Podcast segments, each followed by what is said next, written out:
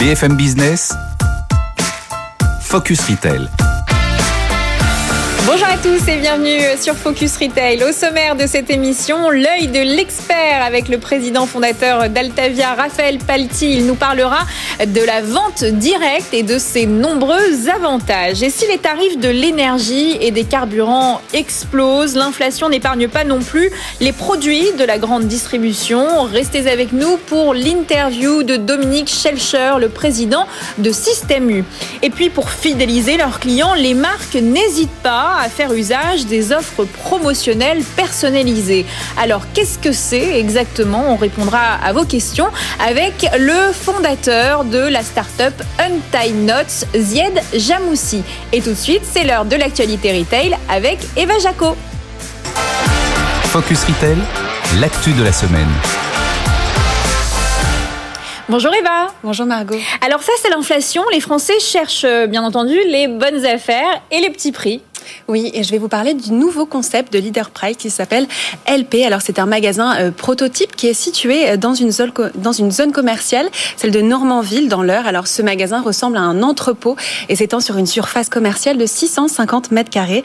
Alors on y trouve environ 2000 euh, références qui sont exposées sur des palettes et les produits sont dans des cartons. Alors le client ici est complètement autonome, donc il scanne lui-même ses produits avec une scannette ou bien avec une application et tous les produits sont disponibles à l'unité, mais aussi en carton, donc qui leur permet de bénéficier d'une remise de 5% et également euh, disponible à la palette, qui leur permet de recevoir 10%. Est-ce que le concept est amené à se développer, Eva?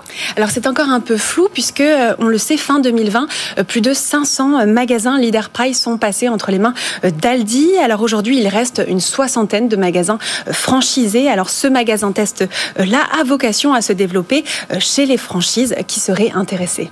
Et puis, euh, dans le reste de l'actualité, Eva Casino lance un baromètre pour indiquer la saisonnalité des fruits et des légumes. Oui, cette initiative, elle sera euh, développée dans les hyper, les supermarchés euh, et également euh, les supérettes et le site de e-commerce de l'enseigne. Alors ce baromètre est visible pour 27 fruits et légumes. L'objectif, c'est une consommation plus respectueuse du rythme des saisons et une alimentation responsable et durable. Alors ce baromètre de la saisonnalité, il se, il se matérialise par une demi-sphère qui va du vert au rouge. Alors les fruits et légumes en vert c'est des produits de saison, bien sûr. Ceux en rouge sont complètement hors saison et la couleur jaune indique euh, des fruits ou des légumes qui sont en tout début de saison ou en fin de saison. Est-ce que cette initiative, elle est présente chez d'autres acteurs de la grande distribution? Alors oui. Et alors il faut savoir aussi que cet engagement euh, est un engagement RSE qui euh, répond aux dispositions de la loi climat et résilience et notamment de l'article 277 qui, qui prévoit un, un affichage de ce type. Et donc ce n'est pas le premier acteur à proposer ce genre d'initiative puisque Monoprix euh, et Auchan indiquent eux aussi sur leur site de e-commerce des catégories de produits euh, qui euh, sont des produits de saison. Et ce mois-ci, Eva Carrefour vient d'appliquer la blockchain à ses produits bio de marque propre. Oui, et l'objectif, c'est euh, d'offrir plus de transparence aux consommateurs sur la provenance des produits bio. Alors, des informations euh, qui concernent le parcours du produit, de sa production, euh, jusqu'à leur expédition dans les magasins seront disponibles. Alors, pour l'instant, cette technologie, elle est disponible seulement pour un produit. Ce sont les oranges à dessert Carrefour Bio, qui sont d'origine d'Espagne, mais cette technologie devrait s'étendre à d'autres produits dans les semaines à venir. Alors, concrètement, qu'est-ce que nous apprend le QR code de notre orange, Eva? Alors, ce QR code, il faut savoir qu'il existe grâce aux fournisseurs euh, qui euh, centralisent toutes les informations euh, que leur font passer les producteurs. Donc le consommateur a accès au cycle de vie complet du produit, donc son origine et son parcours, donc le producteur, la localisation du champ ou encore le lieu d'emballage et de transport, sa qualité, la date de récolte, sa, ses résultats d'analyse et la variété et la saisonnalité, et enfin sa certification bio. Alors il faut savoir que Carrefour s'est engagé avec son programme Act for Food à garantir justement la traçabilité euh, de ces produits à travers un, euh, un dispositif de traçabilité euh, complet. Et depuis 2018, la traçabilité par la blockchain est disponible pour les produits filières qualité Carrefour et s'est étendue aux produits textiles depuis l'année dernière. Merci beaucoup Eva, très intéressant comme toujours. Et tout de suite, l'œil de l'expert avec Raphaël Palti. Focus Retail, l'œil de l'expert. Et notre expert, Raphaël Palti, bonjour. Bonjour Margot. Vous êtes président fondateur euh, d'Altavia. Merci d'être avec nous en plateau. Aujourd'hui, vous nous parlez du retour en grâce de la vente directe, un concept qu'on pensait euh, peut-être un peu désuet, mais qui offre de nombreux avantages, Raphaël. Oui, et puis euh, comme en témoignent toutes vos actualités que vous avez exposées tout à l'heure, c'est c'est l'année des produits frais. quoi. C'est les produits frais sont d'actualité, sont sur le devant de la scène, et les Français, les clients, les consommateurs, mais partout en Europe, s'intéressent de, de plus en plus près des produits frais, des produits de saison, des produits au plus près de chez eux, etc. Et du coup, dans, dans cet intérêt-là global, généralisé, il y a effectivement l'émergence à nouveau de ce qu'on appelle la vente directe. Alors qu'est-ce que c'est la vente directe? C'est quand la source va au client, individu, citoyen directement, ou quand euh, tout simplement euh, le client, individu, citoyen va à la source aussi. Et, et en l'occurrence, ce double phénomène se produit aujourd'hui et on voit euh, germer à peu près partout de multiples expériences très différentes les unes des autres en la matière. Je crois que vous avez quelques exemples pour nous illustrer tout ça, Raphaël. Oui, alors il y a Marché Super. Un marché super, c'est l'association de 12 producteurs bio euh, qui, euh, dans un même ensemble, euh, se réunissent pour vendre directement au public, sans intermédiaire aucun, le produit de leur production, etc. De la même façon, le concept Belle et et là c'est en Belgique que ça se passe, sur les parkings des magasins Deleuze, 20 parkings au total pour l'instant, où euh, le week-end, euh, Deleuze propose aux producteurs locaux de venir directement vendre le produit de leur, euh, de leur récolte aux clients qui sont pas forcément les clients des magasins, du reste, sur le parking directement. Et puis enfin, un un, concept de, de, vending machine qui s'appelle le paysan d'Ancoigny euh, et euh, c'est la vending machine des produits frais et qu'on peut mettre aussi bien au bord d'une route, euh, euh à l'entrée d'un village ou au bord d'une ferme, euh, etc.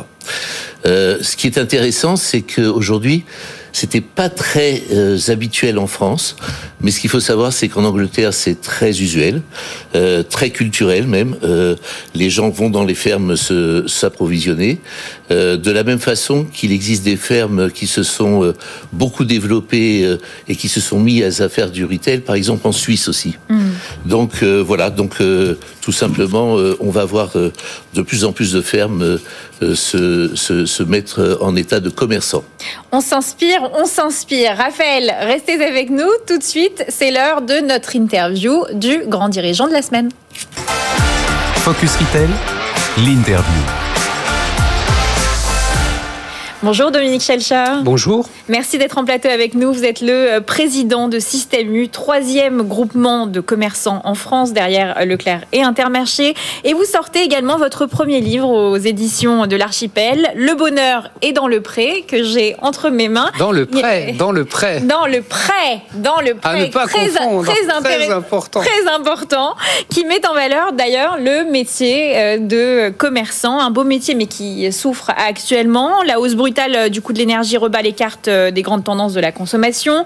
Après une crise sanitaire sans précédent, euh, désormais, c'est la guerre en Ukraine qui vient frapper les chaînes d'approvisionnement. Quelles sont les conséquences immédiates que vous constatez? Alors effectivement, nous, nous sommes sous le feu d'une conjonction euh, d'événements tout à fait exceptionnels. On peut les refaire, euh, on peut, on peut retracer ça un peu dans le temps. Hein. Avant même la guerre en Ukraine, il y avait l'année dernière déjà de la tension euh, en raison, par exemple, d'intempéries météo qui avaient perturbé les productions. C'était le cas sur le blé. Le blé augmentait déjà. Ça avait eu des répercussions sur le prix des pâtes. Donc il y avait tout un mouvement. Il y avait aussi la reprise économique mondiale. Il y avait un mm. certain nombre de matières premières qui commençaient à coûter plus cher arrive cette guerre euh, en, Ukraine qui rebat les cartes. Mais avant, on peut encore citer autre chose. On peut dire que on a négocié avec nos fournisseurs pendant la campagne de négociation 2022 euh, cet hiver et que ce qui se passe actuellement dans les rayons, c'est la répercussion de ces négociations-là qui avaient pour un but précis euh, mieux défendre le revenu euh, des agriculteurs. C'est tout l'objet de la loi Egalim 2 euh, qui a, comment dire, été le cadre de ces négociations. Et donc arrive la guerre maintenant, et les impacts de la guerre, si vous voulez, ne se traduisent pas encore dans les rayons en termes de prix. Ça, c'est à venir puisqu'on en discute actuellement. Par contre, ça a des impacts ponctuels sur la disponibilité de produits. Tout le monde a compris l'essentiel de l'huile de tournesol vient d'Ukraine et que donc ça, c'est un peu perturbé actuellement. Il y a des craintes sur la farine. On vend un peu plus de farine, par exemple. Mais je dirais, il n'y a pas de, pas de panique, pas de pénurie complète, euh, mais un peu des perturbations de la chaîne. Certes, mais inflation des produits quand même. Euh, le prix du transport, le prix de l'énergie, etc. Oui, donc, donc ça, c'est en cours de renégociation actuellement. Ça, c'est le résultat de, de- des hausses euh, du prix de l'énergie, bien sûr. Et donc, au fur et à mesure, ça va se cumuler euh, euh, aux hausses précédentes. Donc, on est effectivement dans une conjonction jamais vue dans notre métier depuis de longues années. Donc pour vous, pas de pénurie? Non, je dis pas qu'il n'y a pas des tensions, qu'il n'y a pas euh, dans certains magasins des ruptures, mais pas de pénurie massive à ne plus avoir de produits du tout. On, on est relivré, parfois un peu en retard, parfois voilà. Je, je prends un autre exemple. Euh, Vous voyez, pour, pour vous dire cette conjonction, on a un de nos grands fournisseurs ces derniers temps, et vous en parlez parfois ici, qui a subi une grande cyberattaque, qui l'a mis à terre, à genoux il a beaucoup beaucoup de mal à reprendre. Donc il relivre progressivement, mais pas avec les quantités habituelles. C'est une autre explication de certaines ruptures dans euh, certains magasins. On reste. euh, oui, allez-y, Raphaël. non, non, mais juste c'était pour l'anecdote. On s'inquiète beaucoup en Bretagne du manque de crêpes de cet été, hein, par rapport à cette farine très particulière qui est utilisée en Bretagne. Absolument, euh, absolument. Donc, je pense que dans les mois qui viennent, vous avez raison, on va découvrir des impacts au long cours de cette guerre qu'on ne maîtrise pas. Euh, date tous forcément. Ceci dit, ceci dit, je pense que dans toutes ces périodes de crise, et on l'a vu pendant la période de Covid qu'on a tous vécu, on a tous fait preuve euh, de créativité, d'imagination, d'adaptabilité. Et moi, je suis persuadé, malgré euh, les difficultés en cours, que tout le monde va se mobiliser, certes avec un peu de perturbation, avec peut-être des changements de recettes, mais on va trouver des solutions pour servir les Français, bien évidemment. Le mot d'ordre, c'est s'adapter. On ne peut pas passer non plus à côté euh, de ces euh, récents problèmes euh, sanitaires euh, avec notamment euh, les fromages contaminés ou encore les chocolats Kinder. Comment vous faites pour gérer ce genre de crise, Dominique Schelcher? Alors vraiment, nous avons été très embêtés dans nos, magasins puisque chaque fois, bon, déjà, euh, moi j'ai une pensée pour euh, pour les victimes. hein. Il y a dans dans le dans le premier cas que vous avez cité, il y a il y a eu des décès, donc c'est quand même quand même évidemment une situation très grave. Donc dans une enseigne comme la nôtre, dès que nous recevons l'alerte, c'est la mobilisation générale de toutes les équipes à la centrale d'achat les magasins. Et la grande sécurité que nous avons mise en place chez nous depuis maintenant euh, quelques temps suite à une précédente crise il y a 3-4 ans, en fait, dorénavant, quand une série de produits est, est interdit à la vente, en fait, ils sont bloqués au passage en caisse chez nous. Ça veut dire que si une équipe se trompe sur un gène code, si une équipe a loupé euh, une consigne, euh, quand il arrive en caisse, eh ben, euh, il y a une alerte pour la caissière et c'est la caissière, l'hôtesse de caisse qui va dire attendez, ce produit, j'ai plus le droit de vous le vendre, je le garde. Et donc, je pense qu'on limite l'essentiel des risques. Raphaël? Je voulais passer à tout à fait autre chose. Euh, euh, dans votre livre, euh, vous faites du commerce le grand sociologue, le grand sociologue des temps modernes. Dites-nous ça un petit peu, enfin expliquez-nous ça. J'explique dans le livre, au début du livre, ce livre commence un peu par une analyse un peu socio-économique de la France, de la situation. Et pourquoi je fais ça? Parce que je le fais parce qu'on est quelque part dans le commerce une prise de terre. On est en contact au quotidien euh, avec les Français, avec leurs préoccupations. Ils se livrent euh, à nous, à nos collaborateurs, et donc on capte un certain nombre de choses euh, dans dans les dialogues qu'on peut avoir. Et c'est d'ailleurs comme ça que, et c'est la toute toute première ligne du livre, en 2019, non, 18, pardon, le carburant avait augmenté deux fois en raison de la hausse des taxes sur le carburant. Et dès l'été 2018, on commençait à avoir des premiers signes de manifestations de gens qui nous disaient on n'arrive plus à payer notre carburant, comment on va se chauffer cet hiver? Très rapidement, dans, la première réunion avec Bruno Le Maire, je lui avais fait part euh, de ses impressions, de ses remontées du terrain, et ce phénomène deviendra quelques mois le phénomène des gilets jaunes. Donc on avait capté des choses, et, voilà. Et je, je crois vraiment qu'on est au cœur de la vie des gens, et que donc on peut contribuer à une explication de ce qui se passe. Et vous voyez que le consommateur va devenir un client citoyen acteur. Moi, j'y crois de plus en plus. Euh, au-delà euh, de la crise Covid à court terme, au-delà sans doute de ce contexte économique qui est très tendu, on a une toile de fond de long terme. J'étais devant des étudiants de l'ESSEC ce matin, c'est ce qu'on a partagé. On a la toile de fond de la transition euh, climatique, écologique et elle oblige toutes les entreprises à prendre des dispositions et à, s'organiser. Et donc le client lui-même a envie à un moment euh, d'impacter moins la planète, de consommer plus responsable. Il nous le dit dans toutes les études de, que nous faisons euh, et euh, il a envie de changer son comportement, son comportement. Et notre rôle dans ce contexte-là de commerçant, c'est, je pense, de tendre aussi la perche à, à, des gens qui ont des envies mais qui ne savent pas forcément comment le traduire. Donc chez nous, ça va se traduire par moins de gaspillage, proposer justement de moins gaspiller ensemble. C'est un exemple.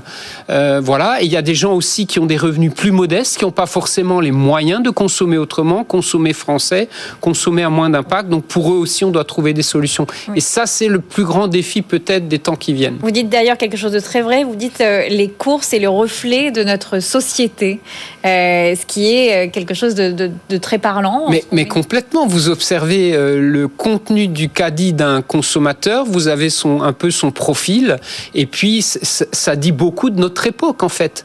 Quand euh, une tendance de fond qui a émergé pendant cette crise et qui apparaît dans ces fameux caddies, c'est l'occasion, l'émergence de l'occasion, pour répondre à ce qu'on vient de dire. Euh, si vous m'aviez interrogé il y a cinq ans, jamais je ne vous aurais dit que nous proposerions dans nos magasins des rayons d'occasion. Aujourd'hui, nous le faisons en textile, en non alimentaire. Euh, et, donc voilà, c'est un exemple concret de transformation du comportement. Alors, ma question, c'est est-ce que l'inflation, l'inflation actuelle, elle change les priorités du consommateur? Celui qui veut devenir acteur, celui qui, qui veut être écolo, qui probablement. Fait choix? Sachant que, euh, juste pour compléter la question, près de la moitié de la population française estime aujourd'hui avoir du mal à boucler les fins de mois. Le chiffre précis, 40% des Français sont à l'euro près à la fin du mois. C'était un chiffre de fin d'année dernière. Je pense qu'à date, on est proche des 50%. Et donc, la, France est coupée en deux, euh, probablement. Et oui, sous le coup de cette inflation, et on en est qu'au début, il y a des débuts de changement de comportement et euh, d'adaptation. Et peut-être que euh, la volonté parfois du citoyen bute évidemment sur le pouvoir d'achat. Je vous donne un seul exemple. Il y a un premier mouvement sur la viande. La viande est quelque chose qui coûte un peu plus cher dans le panier global et il y a des arbitrages dorénavant euh, sur la viande. On en achète un peu moins souvent, mais quand on en achète de meilleure qualité. Je vous ai cité l'occasion et ces deux exemples. Merci beaucoup Dominique Schelcher d'avoir été en plateau avec nous. Je le rappelle à nos auditeurs, votre dernier ouvrage, Le bonheur est dans le prêt. Voilà, aux éditions de l'Archipel. Oui, Raphaël. Et puis pour faire de la pub sur le bouquin aussi, c'est un grand manifeste sur la proximité. Proximité dont malheureusement on n'a pas eu le temps de parler. Voilà, donc on vous encourage à euh, lire ce, dernier ouvrage de Dominique Schelcher. Merci beaucoup d'avoir été en plateau avec nous. Merci à vous. Et tout de suite, notre chiffre du jour avec notre expert, Raphaël Palti. Focus Retail, le chiffre de la semaine. L'indicateur euh, NPS, Net Promoter Score, s'impose peu à peu euh, comme le standard de la mesure de la satisfaction euh, client. Et Raphaël, vous allez nous dévoiler qui sont les grands gagnants. Alors, les grands gagnants pour 61, 61, c'est le chiffre du NPS des magasins de proximité en France. Alors, de très loin, la proximité est le commerce préféré des Français. Et euh, ça tombe sous le sens aujourd'hui avec euh, cette notion d'aller au plus vite, d'aller au plus près et d'aller aujourd'hui aussi au plus économique puisque on l'a vu, par rapport à dans le temps où les magasins de proximité euh, jouaient sur leur proximité mm. pour pratiquer des prix un peu plus élevés que un peu plus loin. Aujourd'hui, grosso modo, on arrive à peu près au même prix partout. Et où est-ce que les clients sont le plus satisfaits en France?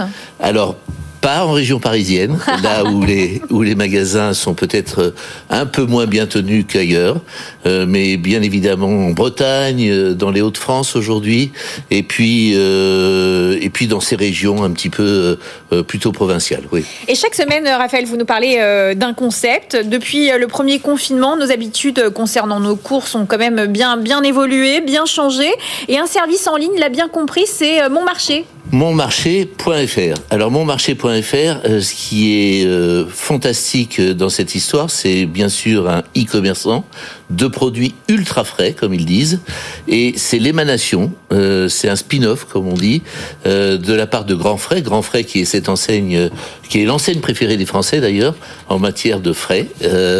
eh bien, c'est très intéressant parce que Grand Frais a lancé ce spin-off sous une autre marque. Mmh. autant Grand Frais ne fait aucun digital et privilégie la visite en magasin euh, par rapport à la fraîcheur, les produits, etc. Et autant euh, monmarché.fr va euh, favoriser le e-commerce avec des commandes d'ultra frais et qui fonctionne très très bien pour l'instant avec une particularité ou deux particularités, c'est d'être socialement très correct. tous leurs préparateurs de commandes sont en CDI, Hmm. versus d'autres acteurs. Et euh, la deuxième chose, euh, c'est qu'il privilégie euh, vraiment la proximité client en, en, en, en, installant des entrepôts, notamment dans une grande ville comme Paris, à l'intérieur de parkings souterrains. C'est très astucieux. Le côté responsable et la proximité, si on doit bien retenir ces deux choses sur ce concept. Merci beaucoup, Raphaël. Vous restez encore avec nous parce que là, on va recevoir une start-up, la start-up Untie Notes. C'est tout de suite pour le pitch. Focus Retail, le pitch. Ziad Jamoussi, bonjour. Merci d'être en plateau avec nous. Vous êtes le cofondateur d'Untie Notes. Alors, Untie Notes, c'est une start-up qui développe une solution de promotion individualisée pour chaque client et structurellement rentable pour les enseignes. Alors, expliquez-nous comment ça fonctionne. Alors, notre solution est une solution qui va s'appuyer sur l'intelligence artificielle pour être en mesure de proposer des promotions pas seulement personnalisées, mais individualisées. Donc chaque individu, sur des millions de clients que les enseignes peuvent avoir, euh, va avoir des promotions à sa, mesure. Donc on va demander aux clients, on va donner des promotions aux clients sur leurs marques et leurs produits préférés. Et ils vont bénéficier de ces, de ces promotions à la seule condition d'en acheter un peu plus que d'habitude dans l'enseigne qui utilise notre, notre solution pour bénéficier de ces réductions. Donc le principe est de plaire aux clients d'abord, c'est le focus numéro un de notre solution, et d'ailleurs le, succès est rencontré grâce à cela, et d'assurer la rentabilité pour les enseignes et les marques grâce à cette, euh, cette petite fidélité supplémentaire qu'elles vont gagner avec ces clients. Raphaël? C'est de la promotion ou c'est de la fidélisation? C'est une très bonne question. C'est de la promotion fidélisante en fait. On essaye de, lutter contre, d'amener une alternative à la promotion qui fait papillonner les clients d'une enseigne à l'autre. Cette éternelle guerre de, la promotion où je vais aller à un coup dans une enseigne euh, parce qu'elle me propose le Ariel à moins 80% et le, le coup d'après je vais aller dans une autre enseigne. Donc l'idée c'est de dire, de proposer un autre deal au client qui est de dire achetez ce que vous aimez chez moi, je vous encourage à acheter plus ce que vous aimez chez moi et vous allez avoir les meilleurs prix en quelque sorte, puisque vous allez avoir des réductions supplémentaires qui vont s'appliquer rien que pour vous. Oui, parce qu'on constate que ces dernières années, euh, les distributeurs, les grands retailers ont eu euh, cette fâcheuse habitude de confondre promotion et fidélisation, et bien souvent les programmes de fidélité sont devenus des programmes de promotion. Tout à fait. Les programmes de fidélité sont devenus des programmes de promotion avec les travers de la promotion traditionnelle, qui est de finalement de proposer la même chose à tout le monde et euh, de, faire, comme on dit en anglais, du, carpet bombing, où finalement on se dit en, arrosant beaucoup, on espère qu'on va aller euh, chercher des, euh, des, performances supplémentaires. Alors, allez-y, Raphaël. Mais non, non, simplement, je sais que vous avez eu un grand succès. Enfin, vous commencez à avoir du succès aux États-Unis, au-delà de grandes enseignes françaises. Qu'est-ce qui intéresse les Américains qui sont on ne peut plus euh, promotionner et fidéliser. Euh, enfin, c'est un, marché ultra mature du côté de la promotion et de la fidélité. le marché américain est un marché qui est picousé aux promotions personnalisées encore plus que l'Europe. Euh, sauf que ces promotions personnalisées ont, un gros travers. Il y, a, il y, a, deux types de promotions personnalisées qui ont cours aujourd'hui aux États-Unis. Soit les promos qui, quand on aime euh, Coca-Cola, on va nous demander d'acheter Pepsi-Cola. Donc les clients ne sont pas très contents parce qu'on leur les pousse à faire quelque chose qu'ils mm. n'aiment pas. Ou bien quand on aime Coca-Cola, on nous pousse à acheter, on nous donne une réduction sur Coca-Cola, là le client est content, mais Coca-Cola ne l'est pas parce que Coca-Cola n'aime pas subventionner les achats qui auraient de toute façon eu lieu.